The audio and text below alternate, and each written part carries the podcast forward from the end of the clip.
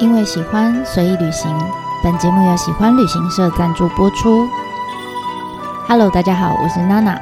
你现在收听的是娜娜说日本。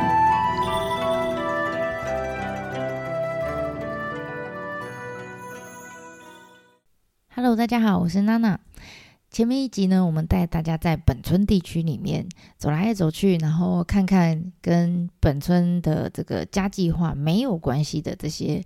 呃，作品跟建筑，那这一次我们也是一样，要继续在本村地区这边走。那但是这一次呢，带着大家要去看的几栋建筑，我觉得他们有一个共通点，就是他们是不是真的只是盖好看而已？他们是真的都是可以用，而且是都是否岛民的，不是不是给我们这些观光客，主要是给岛民可以使用的非常有趣的一些建筑。那所以我会蛮推荐大家，如果你时间够，然后它有开放的话。我觉得还蛮值得留一些时间给他们的。那在开始之前呢，还是要稍微跟您说明一下，如果你是第一次听娜娜的 podcast 的话，下面的内容啊，主要是我自己在带团的时候，可能会在巴士上面或是行程中跟旅伴们分享的一些内容笔记，好，所以多多少少会掺杂一些我自己的过去的体验啊，或者是感想啊、小故事等等。那如果你已经去过，我觉得就。呃，相较之下就比较没有关系哈，就我一边讲，你一边可以回味一下啊，对对对，我以前有看到这个这样。那如果你现在是正计划啊要去指导做旅行，或者是你已经在本村地区了，你就站在这些建筑物前面的话，那我会建议你稍微斟酌一下，下面内容可能会有一些暴雷，然后你自己斟酌看你要听到什么程度，或者是我会建议你可能先看一看，看完之后呢，再来一边再听一次。呃，下面的内容，然后你会觉得哦，OK，上面刚刚有一些我没有仔细看到，我再看一次。好，这个是呃娜娜建议大家的享用方式。是好，那我们这次呢就继续来讲，哎，这些有趣的建筑了。呃，第一个呢是啊，对对对，还有，如果你想要知道这些建筑到底在本村的哪一个角落，因为他们分布的蛮广的，那你可以上我的方格子上面，我稍微标了一下地图的位置，好，大家可以去参考。好。那我要讲的第一个，这一次分享的第一个是呃三分一博志的这位建筑师的作品。他其实是从二零零呃二零一一年就开始推动一连串的我们叫指导计划的一个系列里面的其中的一个作品，叫水啊，就是 water。那前面我们曾经有稍微聊过一下这位建筑师哈，他呢非常擅长用会动的素材。所谓会动的，就是日照、阳光啊、水呀、风啊这种元素，然后来打造出他的作品。所以他作品其实外观都看起来都很朴素哈，可是你真的进到那个空间里面，你会有很多的感受。你可能会感觉到水的存在，感觉到阳光的存在等等。那呃，这一次我们要讲的这个水，其实它就是用。呃，原本是一个两百，差不多快两百年的一个老屋子去改造而成的。那这一次它的，它既然都叫水了嘛，哈，所以它的重点呢，当然就是希望大家来到这里可以感受到水的存在。那另外一个呢是风，哈。那如果呃你以前曾经去过日本的，有一个世界遗产非常有名，叫白川乡合掌村，应该有人去过吧？那你如果去过，你就会知道说那边的房子啊。哦，以前留下来这些合掌屋，其实他们大致上的走向、房屋的设计的形态，其实都不会差太多。不同人家之间，但是大家设计都会差不多。那为什么呢？因为你知道当地的居民，其实他们是。呃，依照过去的经验算过哦，原来日照角度是这样，风的走向是这样哦，会积雪，四季变化有什么特性？所以他们呃，经年累月下来的这些观察，他们就知道哦，在这样子的当地的自然条件底下，他们必须依照呃怎么讲生活的需求哈，所以去建出来最呃合理、最好用的一个居住的空间，所以他们可能。走向有改过好多次，屋顶的陡度也改过，那个坡度也改过好多次，材质材料也修整过很多次。好，这个是我们说，呃，为什么百川乡的合掌村这么厉害哈？大家会想要去看的原因之一。那一样的道理，三分一博志这个建筑师呢，他来到指导之后，他一样。花了整整两年的时间，他用一系列，当然现在就有很多精密的仪器哈，他可以去做很多的量测，然后包括去找一些过去的资料，做一些田野调查等等。他就发现啊，哎，其实，在指导的本村地区这边的巷弄规划啊，或者是民宅的走向啊、庭园设计啊等等，也有跟百川乡和长村很类似的情形。那虽然以前在指导上的人也没有一些精密仪器可以量测这些参数，可是他们就是凭着他们自然的生活经验的累积，就就就就建造出这样子的一个村落了。建造出最适合指导生活的这些建筑物们，而且呃，他们这些你现在看到很多建筑物，大部分呃，只要是老房子的话，大概这些街廓都是从十八世纪一直到现在都没有太大的改变。所以他就三分一不是觉得诶蛮厉害的，好，所以他就一直去研究，他就想他就发现说哦，原来啊，每次到夏天的时候，夏天很热嘛。那但是呢，指导的呃旁边其实还是指导上面还是有山哈，所以他就发现说，指导的风呢就会沿着这个山谷的分布哈，会从南边往北边吹。所以呢，在这个呃吹过这个本村村落的时候，其实就是吹南风啊。那你就会发现，他们每一户人家的庭园或是呃房屋里面走廊的配置，大多都会为了通风的需求，就会顺着这个风变成南北走向。那所以这个风呢，是可以穿过这间民宅，然后又流到下面一间民宅，然后再去下一户人家，这样就是他好像他说很好玩哈。三妹不是说他他把风给拟人化了，我觉得很好玩。他说不像现在啊，我们只要天气一热，大家都开冷气、开空调哈，自己家里很凉没错，但是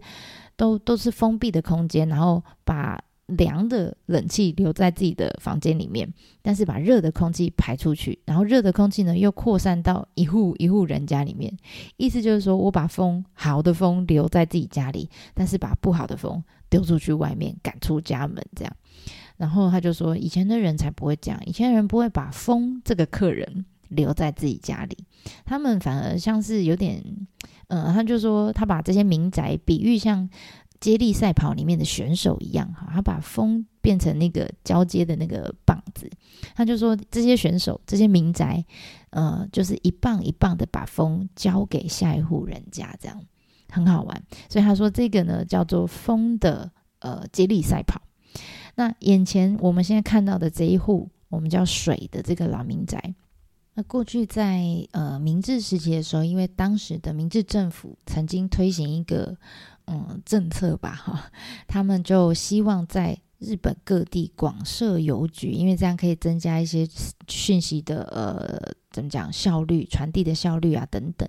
那但是政府又没有钱呐，那怎么办呢？所以他们就到处征用这些就是比较大的民宅，哈，比较有钱一点的民宅，然后可能是征他们整户，或者是征他们家里的一个角落来当做邮局使用。好，那据说现在直岛上面，在呃宫浦港附近的邮局也都还是这一家人的后代在在持续在帮忙在经营中哈。那因为这一户人家当时呢，就是被政府征用了后院这一块来当做邮局哈，所以他们在后院呢就增建了一些设施哈，然后原本的墙面呢，呃，就是呃庭园的开口就把它变成一面墙，变成邮局的门面这样子。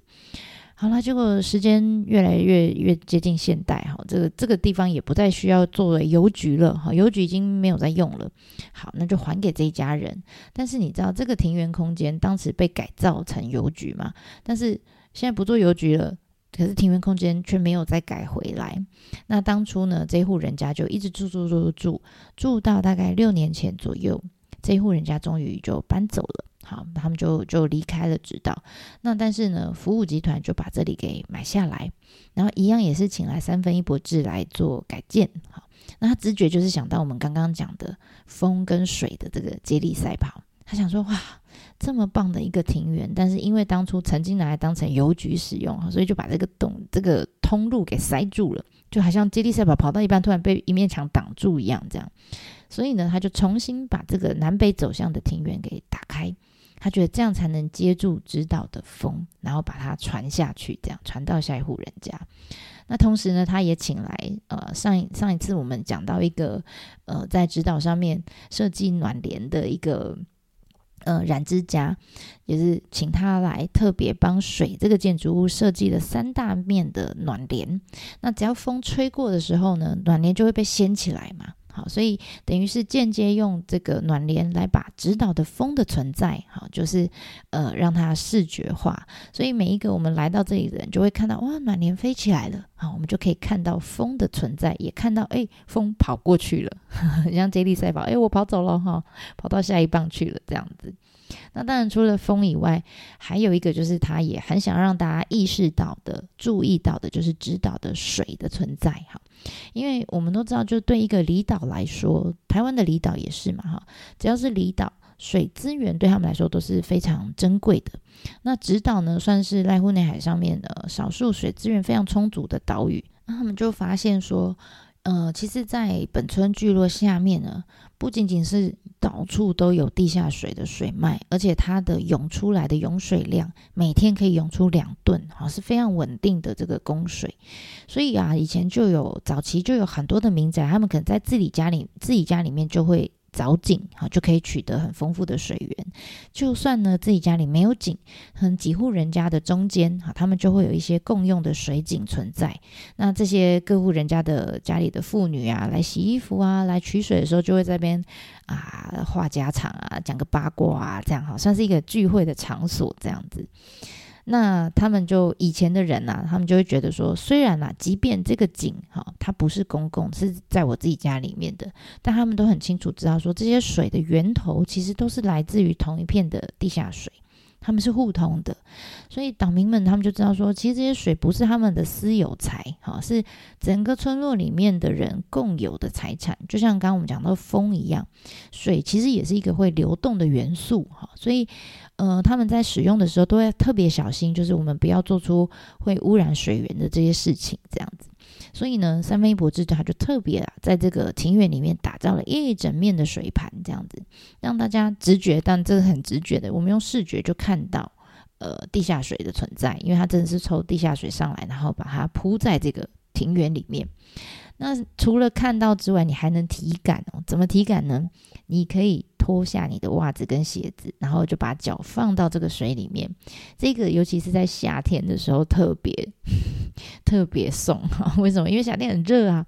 大家来这边呢，工作人员就会邀请大家坐在这边，然后把脚放在那个指导的这个涌出来的地下水里面，你就觉得特别凉快。然后走走久了脚也会酸嘛，所以泡在这边就啊好舒服这样。那据说啊，从上一届开始。呃，上一届的濑户内艺术季是二零一九年嘛？那个这个地方哈，这个水这个地方，它都是不用钱的，就是免费，可以让来呃濑户内艺术季的人可以来到这边休息，然后甚至因为你坐在这边嘛，就会开始泡着脚，你也走不了哈，就会开始跟旁边的人聊天啊、互动啊，或者是跟当地的人互动，你就会发现说，哎，这是不是很像过去这些岛上的妇女，他们在水井旁边就是。讲八卦话家常是一样的画面哈，这就是三分呃三分一普自己想要达到的这个目标，所以我觉得这边还蛮漂亮的哈。大家如果脚酸的话，可以来这边休息一下。那接下来呢，要跟大家讲的介绍的这两个呃两栋建筑物哈。都是也是三分一博智设计的，而且这两栋建筑物呢，他们就在旁边，一个叫指导大厅，另外一个叫指导集会所。哈，你光听名字你就知道这些都是他们的公家单位。哈，那的确以，它的呃所在地以前也都是拿来当成什么公民馆啊、民生会馆这种，就是岛民的公共空间就对了。那这两个作品呢，是三分一博子在二零一五年就帮他们建好的呃建筑作品，其中比较。大呃量体比较大、比较大栋的，就是指导大厅。那它是拿来干嘛呢？它可能里面可以做成呃打羽球啦，当成运动场地，或者是呃表演呐，或是岛上有任何呃活动啊、选举啊什么的。总之，它就是一个自由可以。呃，运用的大的空间。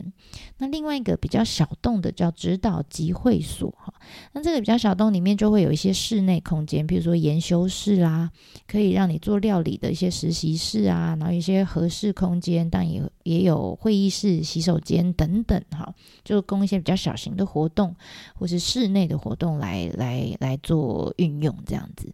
那当你穿过这个本村的巷弄，突然来到指导大厅的时候，你就会发现哦。你很难略过它。为什么？因为它量体非常大，而且它的屋顶特别大。那这个屋顶设计很好玩，它当然也是依照这个三分一博子的惯例哈，它只要在盖任何建筑物以前，它一定要做很长期的资料的收集，包括风水呃。日照、呃角度等等历史啊，巴拉巴拉巴拉这样，因为他觉得我我我要做出来的作品，这个建筑物不是只要有设计感、很酷很炫这样而已，重点是他希望呃里面的使用者的感受是好的，然后呢，同时又可以兼顾到呃周遭的这个自然环境的条件哈，所以他才能盖出专属于这个只有在这个地方才能用，才是最棒的这个建筑物。你看这个这个观念其实很像，呃，贝勒森集团或者是后来他们在推赖户内艺术季的想法，就是我要做的，我请艺术家来做的这些艺术作品，就是只有指导才有，只有放在指导上才对的这些艺术创作。好，那一样你就把它想成它三分音博字呢，就是建筑版的哈，建筑版的作品这样。好，那在这样子的前提之下，就三分一博子就注意到啦。他说，我们前面有讲，就是在夏天的时候，直岛上会沿着这个山谷吹来南风嘛，所以呢。南边来的风，它就在这个大厅的南边设计了一面，一样又是水，一整面的水。那当空气经过这个水盘，然后再进到屋子里面的时候，就会有一定程度的降温。然后它当然地底下有一些呃装置的设计，加上它天花板呢，它还刻意做了一个开口，就屋顶上面有个开口是南北走向的。那借由这样子的设计呢，外面的风这样从南风一吹过来，经过那个口就可以把里面的带动里面的气流就往上啊往上抽，你就会发现说，哎，这个呃这么大的一个指导大厅里面的空间，它完全没有空调设备哦，但是你不会觉得闷热。但你要知道，这样子的，它这样子的设计的角度，或是庭园的位置、走向等等，如果把这一个指导大厅直接搬到其他的地方去，那就不会有这样子的效果了。好，这就是他所谓的我要设计出专属于这一个场所才有的建筑物。那当然，除了功能上面之外，在视觉上面的设计，它也没有很没有没有马虎哦，它没有很随便哦，一样哦。它户外的那个我们说很大的那个屋顶啊，它是用块木的木皮去铺设而成的，块木木皮很贵啊哈。那但是呢，因为这样铺，所以看起来就非常的，虽然它整个建筑物很大，可是这样一铺上去，就很看起来很轻啊，那个屋顶看起来就是好像浮起来的感觉。然后再来是室内，你进去的时候的地板，哈，就它特别也是用三合指导当地的三合土，好，这个跟我们之前讲到在家计划里面有一位内藤里这个艺术家做的作品也是一样，他地上就是用指导的三合土。好，然后最后呢，就是你进到室内的时候，你就发现，哇，这里面的空间是挑高的，然后呢，它的天花板是无接缝的，全部就是一体的。它全部用纯白的灰泥去做涂装，这样子，然后旁边有缝缝，一整条的缝缝，光线会从呃四周这样洒进这个室内，你就觉得哇，从外面美到里面，从里面美到外面，然后你就会觉得我想要找一个指导人嫁了，这样，这样我就可以来当指导的岛民，我就可以用这个空间了，因为真的太漂亮。那另外一边就是旁边比较小栋的那一栋叫指导集会所哈。那这边的屋顶虽然也是用块木，也是用块木来铺的，但是呢，它的设计跟指导大厅就不一样，它就是开了一个长方形的洞口，然后可以呃阳光一样可以洒进来，但是呢，它屋顶。特别做了内外两层，哈，可以拿来做遮阳，可以做防水，而且它不是片状的块木材，它是用条状的，一条一条把它拼接起来的。我很难叙述哈，总之我会把有一个指导大厅的那个介绍影片，我会把那个链接丢在。呃，下面大家有兴趣的话，直接去看就知道我在讲什么。它是一条一条的块木材，条状的块木材去铺设而成的，很好玩。那除了这样这个设计之外，其实它在这个空间里面，指导呃集会所的空间里面，它还设设了一口井。哈，当然也是呼应我们刚刚有说，这个井是呃地下水的资源在岛上是非常重要的，而且它是真的会可以用到的，它有用途的。第一个当然是拿来冷却这边的气温，然后也是用来引导里面室内的这个气流的。那另外一个最重要是，如果万一岛上发生什么紧急灾难的时候，大家就可以躲到这里来，躲到指导大厅也好，或是指导集会所。那躲到这边来，水源就非常重要了，就可以直接从这一口井是真的可以用的哈，就可以取水出来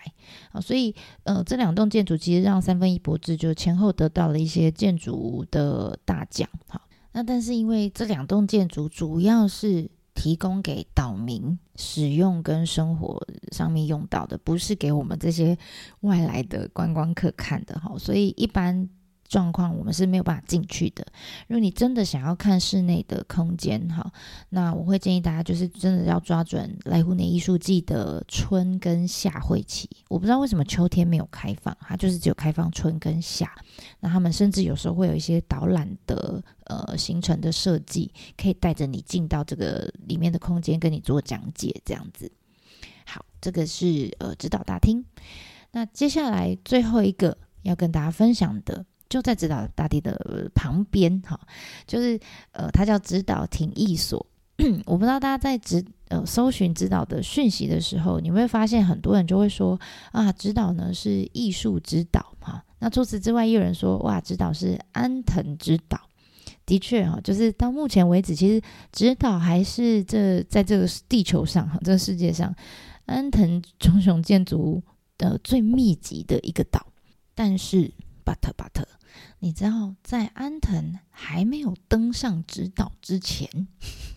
其实指导呢应该要叫石井指导。说石井，石井是谁呀？哎，因为那个时候哈，在安藤还没有来之前，在指导上面的公共建筑几乎啦，所有都是出自于石井和宏这一位建筑师。如果你是呃自由行去指导的话，你一定会搭公车嘛，对不对？那我都会建议你从公浦港到呃本村。的时候，哈，你搭公车的时候可以坐在右手边，你可以仔细看看，你途中一定会经过，呃，我们叫指导文教地区，哈，就是有指导幼稚园、指导什么体育馆、指导小学、指导中学，巴拉巴拉巴拉，总之就一整片都是学校啊，类似这种体育馆这种地方。还有最重要就是我们这一次要跟大家介绍，就是指导体育场，哈，体育场有点类似像我们。呃，乡公所啊，等等这样子的一个公家单位，好，那你现在我刚刚讲到这一些所有的建筑，当初都是石井和宏这个建筑师的作品啊，原来是这样哈，就是这些事情都是发生在安藤跟服务集团来到指导以前的事情哈，大概是一九七零年代的时候，你知道安藤他们来大概是一九九零年代。至少也一九八零后期了，所以在早期早期那个时候的庭长指导庭长就拜托了这个呃东京大学的一个教授，建筑系的教授叫吉武太水，他就想要请他们呢来指导，帮他们做一连串的像刚刚讲到中学、小学、幼稚园这种呃一连串的这个文教区的建筑的规划。那那个时候呢，这个老师吉武太水这个教授来的时候呢，就有一个就带了一个研究生，就是石井和宏哈，这位建筑师，他那时候才二十几岁而已，那就一起来这边勘察现地状况啊，哦，这边要盖小学，这边要规划成什么，怎样怎样怎样。好，anyway，规划完之后呢。嘣，这个任务呢，就老师就交给了他的研究生石井和宏，就叫他开始设计。好，那那那你就我们决定这样搞，那你就开始设计这样。那所以呢，他开始设计的第一栋建筑就是指导小学校，这个建筑到现在也还还在哦。哈，这栋建筑呢，就是他整个建筑生涯里面的处女作，居然是在指导一个小小的岛的上面。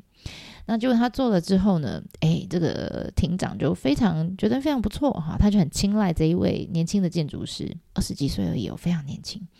然后他就说：“后来哦，不要哈，这几关哈，这一连串的校园也好，公共建设也好，全部都交给他设计。”所以后来这样子的，呃，当然这个建筑师后来老了以后也也是蛮有权威的哈，所以后来这些建筑群呢，他们就被统称哈，因为都长得奇形怪状的，所以他们就统称呢叫做指导建筑啊，全部都是实景这个人呃设计的，甚至到现在，即便啊后来安藤还有呃贝特森集团已经来到指导上了。一九九零年代以后了，但是指导还是有一些公共建筑，好像指导丁的他们呃叫综合福祉中心，就是有点像是呃，要怎么讲？老人家可以去那边量体、量量血呃量血压啊，然后做运动啊，哈，就是照顾老人家的这样设施，或者是你到这个海边。非常靠近贝勒森他们的集团的那个美术馆区域了，在海边有一个叫吃自己，好吃自己手，就是一个诶要怎么讲啊？可以露营的地区，好一个露营地就对，那些也是公家公营的，公家营运的露营设施，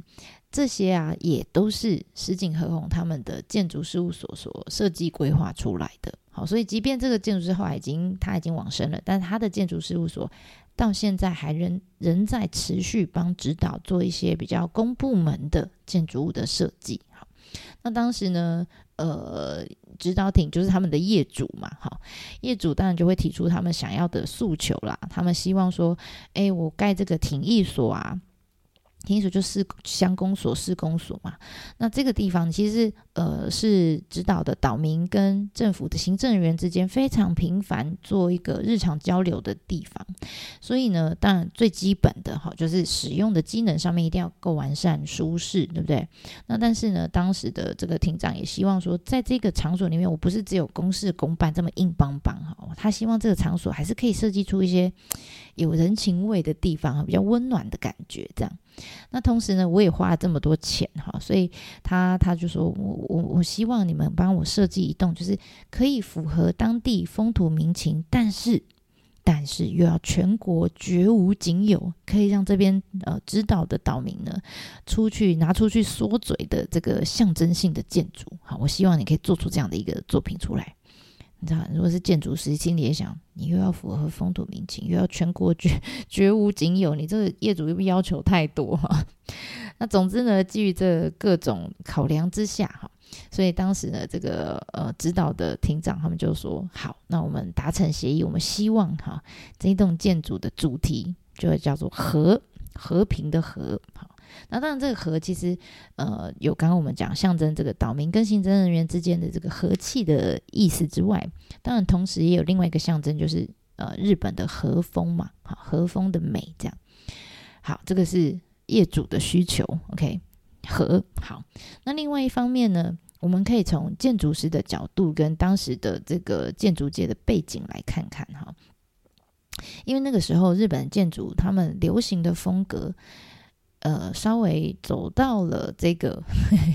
大家不要害怕，我会讲一个名词叫后现代主义时期。好，其实我第一次听到，我也觉得很可怕。什么叫后现代主义？哈，没关系，我们用白话文来解释一下，这是瞎回哈。简单啦，简单来说，我不是很专业哈，但是我会用简单的方式来说。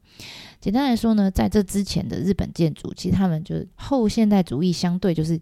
现代主义嘛，哈，在这之前呢，都是受到现代主义的影响。所谓现代主义，就是他们在设计建筑的时候，他们都会要求说，我现在居住起来方便、便利，就是使用上的便利性是第一考量。好，其他多余的那些拉里拉扎的什么装饰啊，你就把建筑想成一个女生好了，我只要看起来干净就好。但是我需不需要画口红？我不需要戴。项链我不需要戴耳环，不需要戴帽子，好，那些全部都不是不需要，不需要，我只要方便使用，好，然后呃设计出最合理的好好用的建筑物就可以，什么装饰啊那些都不要，好，就直线可以过就好，然后垂直的角度最多这样子就好了，好用就好，好看，但是不重用的东西全部拿掉，这样好，这个是现代主义。那你知道在这样子的过程里面？建筑物里面最容易啊最明显会被拿掉的是什么元素？你就想嘛，人就是帽子哈，那 那建筑物的帽子就是屋顶嘛。为什么是屋顶被拿掉？其实，诶，我们上一次有讲白川乡合掌村，对不对？他们那个合掌村的屋顶，其实角度啊、走向都是有讲究的，甚至是像我们之前呃讲到过金阁寺也是，金阁寺的每一层楼的屋顶设计都不一样哈，所以嗯，像日本有很多当神社、寺庙、民宅都都称是城哈城堡，他们的屋顶各式各样的屋顶都有它自己的特色，还有它设计的呃理由存在。但是现在钢筋混凝土这种建材出现了，那出现之后，你就会发现这些屋顶原本是依照呃每个地方不同的地理环境的特色去去设计出来的。但现在我钢筋混凝土就够强了，所以我不需要屋顶。屋顶这样斜斜的、歪歪的，然后又有弧度，很阿杂哈。只是现代主义觉得啦，他们觉得这我们简单就好，反正它的功能性已经不强，我们就把它拿掉。好，OK，所以对他们来说，这个叫做不需呃不实用、不需要的东西了。但是呢，我们刚刚讲到了石井和宏的时期，那个时期的建筑师就开始觉得，哎，不太对呢。好，就的确啦，这些。我们刚刚讲那些理由都很合理嘛？我们盖出来这些建筑是很好用，也很方便，没错。但是你从放眼望去，哈，你这样街上每个建筑物看起来，不是说就很像一个一个方形的箱子，然后把它并列在一起，一点都不有趣，都没有弧线，全部都是垂直的角度，这样。那或是有人说，那难道我是屋主？我不能就是适当的装饰一下我家吗？我想要稍微这里有点曲线，这里有点设计感，告诉大家我是一个品味有特性的人，不不好吗？好不行吗？这样，所以呢，你可以说后现代主义的人大概就是为了 要反对现代主义的人，好，所以他们就开始好重视，就把耳环拿回来了，把项链拿回来了，好，然后把帽子也拿回来。所以他们就开始重视这些呃设计感，或是有装饰性的这些呃东西，然后甚至是可以强调说，当呃业主当时要求他们的这个业主说，比如说他要有和风的感觉啦，等等哈，可以去凸显这些呃个人特性的东西，他们就开始抓回来了。那石井和宏就是在这个时期出道的建筑师，所以他脑袋里面就是 OK，我要和和风的和和好那。和我应该用什么样的元素来呃设计这个指导的停衣所呢？好，这样才能呃呈现日式风格等等等等的感觉啊！想了很久，最后被他想到了啊！他的灵感呢来自于一栋世界遗产的建筑，叫西本院寺飞云阁。这个地呃这一栋建筑在哪里？在京都。好，大家有机会去京都可以去看看。那同时我会建议金阁银阁一起看。为什么？因为金阁、银阁，还有我们现在讲的飞云阁，这三个呢叫京都三明阁。好，可是真的，你以时代上来看，飞云阁是比较晚一点的，比金阁、银阁都还要晚。然后呢，它建造的年代也差不多是四百年前。那个时候我们叫安土桃山时代。那个时代是什么时候呢？就是丰臣秀吉呀。丰臣秀吉就是喜欢这些哇，又首饰又是金色，然后又是呃戴帽子、戴项链、戴耳环的年代啊，就是喜欢这种金光相向，然后要展现自己特性的年代。所以啊，你从呃，如果有兴趣，可以从我的照片上面，我有贴照片在方格子里面哈，你可以从照片里面看出来，就是飞云阁比金阁银阁花俏许多。然后呢，他们。这个每一层楼的屋顶都有好几个，而且每一个屋顶都是不同的风格、不同的方向，啊，这破风设计全部都不一样。再来，每一个每一扇窗户的窗框也有不一样的造型，甚至他刻意用比较细的木条，哈，让那个窗户的呃那个白色的纸拉门可以露出来多一点。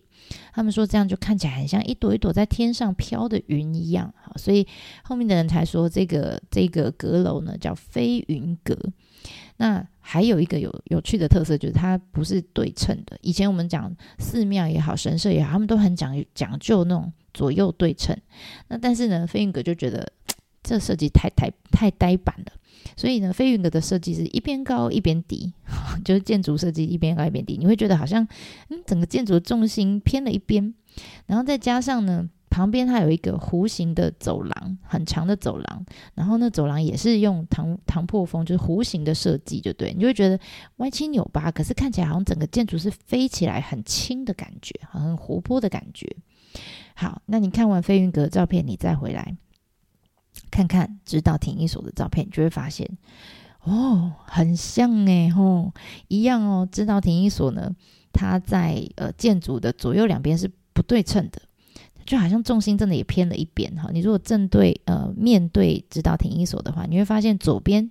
的楼是比较高的，好像真的跟飞云阁一模一样。好，然后呢，前面有个弧形走廊，也是歪七扭八，好像飞起来、翘起来的那种感觉，就很活泼。这个也是从飞云阁得来的一个灵感。那同时呢，在二楼、三楼上面，你会发现它左右两边呢用了很大片的玻璃设计。那如果是以现代 现代主义的建筑来看的话，就是我就做玻璃就好，因为我要采光，对不对？但是呢，以后现代主义的这个实景来说，他就说 no，我不要这么呆板乏味嘛。他就还设计了一格一格的方框，哈，就远远看你就会觉得，哎，在这个呃指导停一所上面，左右两边好像有两扇很巨大的玻璃拉门，哈，其实它就是日式建筑里面的纸拉门。你就觉得，哎，的确，它没有妨碍它的实用性，但是又有设计感，哈，我觉得这就是呃石井和宏的一个细心的地方。那这是正面，那接着呢，我会建议大家到背面去看看。这道停一所的背面呢，它也没有说随便做，它就是仿照飞云阁样，它每一扇窗户的窗框都设计成不同的样式。所以你知道，这栋建筑其实盖到现在已经大概四十年左右了，但。呃，到现在你还是觉得它非常有趣。好，那这以上这两栋就是很有趣的指导停一所，还有现在近代才设计的指导大厅，这两栋建筑其实刚好就是绑在一起，就在旁边而已。哈，那他们也个别代表了不同时代的这个建筑流行的风格，好，还有他们不同的呃当下的一个思考的逻辑、关注的重点跟想法的差异。那两者之间呢，其实他们建筑年代相差了四十年，但我们现在只用四秒钟的时间，一个回头就可以开始比较两者的差异。我觉得这是呃本村地区这边非常有趣的地方哈。下次如果大家呃有到指导的时候，也推荐大家可以来这边走走看看。好，那诶都。知道本村地区讲到这边差不多算结束了哈，然后我们家垃圾车也来了，现在我压力有点大，就是前面有两只猫一直看着我，想说我要讲到什么时候哈，我要来放饭了。那我们这次就先分享到这里啦，下次见喽，对我马达尼。